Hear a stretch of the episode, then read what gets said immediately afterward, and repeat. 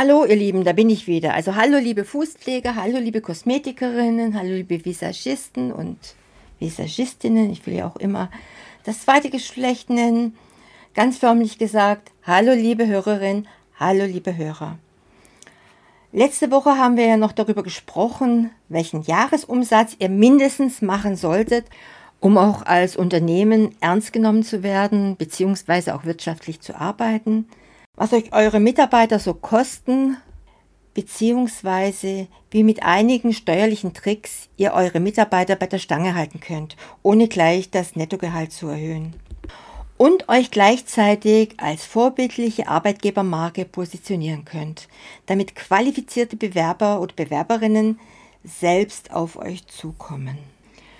Heute geht es mal wieder wie jedes Jahr um diese Zeit um das sogenannte Sommerloch. Beauty Meets Business. Der Expertenpodcast für deinen Erfolg im Beauty-Biz. Mit Astrid Heinz-Wagner.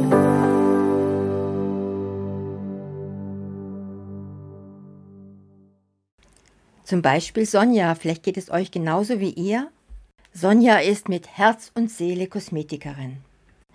Doch jetzt ist schon wieder Juli und es kommt auch noch der August. Selbst Frau Hinz hat sich diesen Monat noch nicht zur Behandlung gemeldet. Einzig ein paar Fußpflegen werden von neuen Kunden angefragt. Das bedeutet eine flaue Kasse und irgendwie muss Sonja die Zeit auch finanziell überbrücken. Sommerloch? Ja, klingt wahrlich nicht so toll. Am Pool oder am Meer liegen und sich mit neuen Ideen inspirieren lassen? Wenn dazu nur das Geld reichen würde. Aber es ist wahrlich an der Zeit, sich Gedanken über sein Kundenmanagement zu machen. Aber natürlich auch, um im Laden auszumisten und zu renovieren. Vielleicht auch ein paar alte Möbel oder Geräte über eBay zu verkaufen. Manche Anfängerin freut sich sehr darüber. Wenn ihr euer Kosmetikinstitut auf das nächste Level heben wollt, seid ihr hier bei uns in der Beautybiz Akademie genau richtig. Dabei geht es nicht nur um einmalige Besuche und Verkäufe, es geht um die Entwicklung kontinuierlicher Beziehungen zu euren Kundinnen und Kunden, in denen sie sich geschätzt fühlen und von euch weiterhin profitieren möchten.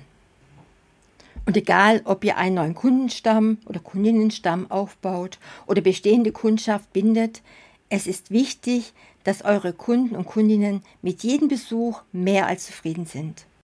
Das bedeutet, dass ihr nicht nur eine breite Palette an verfügbaren Diensten haben solltet, dann stellt sich die Frage, aber was macht ein Kunden-Kundinnen-Erlebnis noch besser und sorgt für mehr Zufriedenheit? Nun, hier kommt Up-Cross-Selling ins Spiel. Up-Cross-Selling ist der Prozess des Verkaufs weiterer Produkte oder Dienstleistungen unmittelbar vor Abschluss des Kaufs bzw. im Anschluss an die Behandlung. Es ist kein Aufdrängen von Produkten. Indem ihr Up-Cross-Selling anbietet, ermöglicht ihr es euren Kunden und Kundinnen, ihre eigene Erfahrung, die sie in eurem Studio gemacht haben, zu individualisieren und etwas Geld zusätzlich zu sparen. Das bedeutet, die Kundin kann mit den erworbenen Produkten das Erlebnis und natürlich auch Ergebnis zu Hause nacherleben und den Behandlungserfolg verstärken bzw. beschleunigen. Deshalb ist eine Schulung des gesamten Teams unauslässlich. Euer Team sollte über alle Produkte und Services informiert sein und individuell passende Vorschläge machen können, die dem jeweiligen Kunden- oder Kundinnentyp am besten entsprechen. Dann gibt es noch die Möglichkeit der Kundenbindung, die Stammgäste. Wiederholte Besuche in eurem Kosmetikinstitut mindern die Ausfallrate und steigern gleichzeitig die Umsatzrendite pro Besuch. Planungsstrategien wie Cashback-Boni oder spezielle Angebote können hier hilfreich sein und langfristiges Engagement fördern. Um Stammgäste zu generieren, solltest du also unbedingt bereit sein, gutscheinbasierte Programme anzubieten.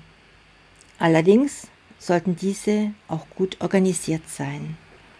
Und damit wir langsam am Ende angelangen, wie schaffst du es nun, deine Gesamtleistung zu verbessern, außer indem man die obigen Schritte befolgt? Die Antwort liegt in Feedback und Empfehlung von Seiten der Kundschaft.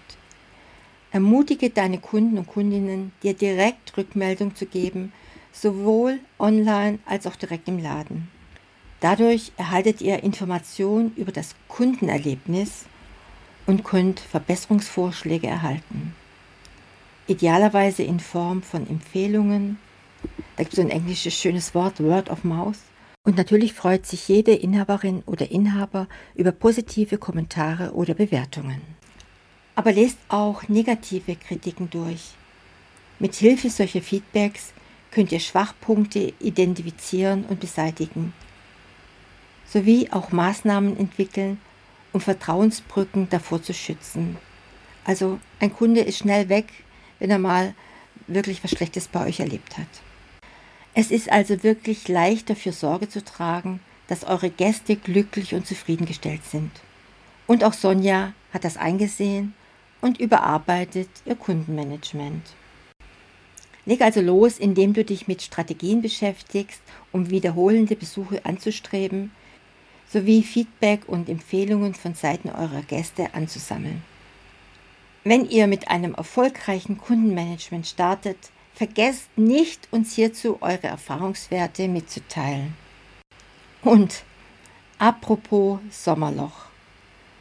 Und vielleicht habt ihr ja auch wirklich Lust, euren Laden mal wieder auf Vordermann zu bringen, Altes auszumisten, die Möbel umzustellen, vielleicht auch ein wenig zu renovieren. Wollt ihr mehr? Abonniert gerne diesen Podcast und gebt mir ein Like. Auch freuen wir uns riesig auf Nachrichten an unsere Beautybiz Akademie. Bis nächste Woche.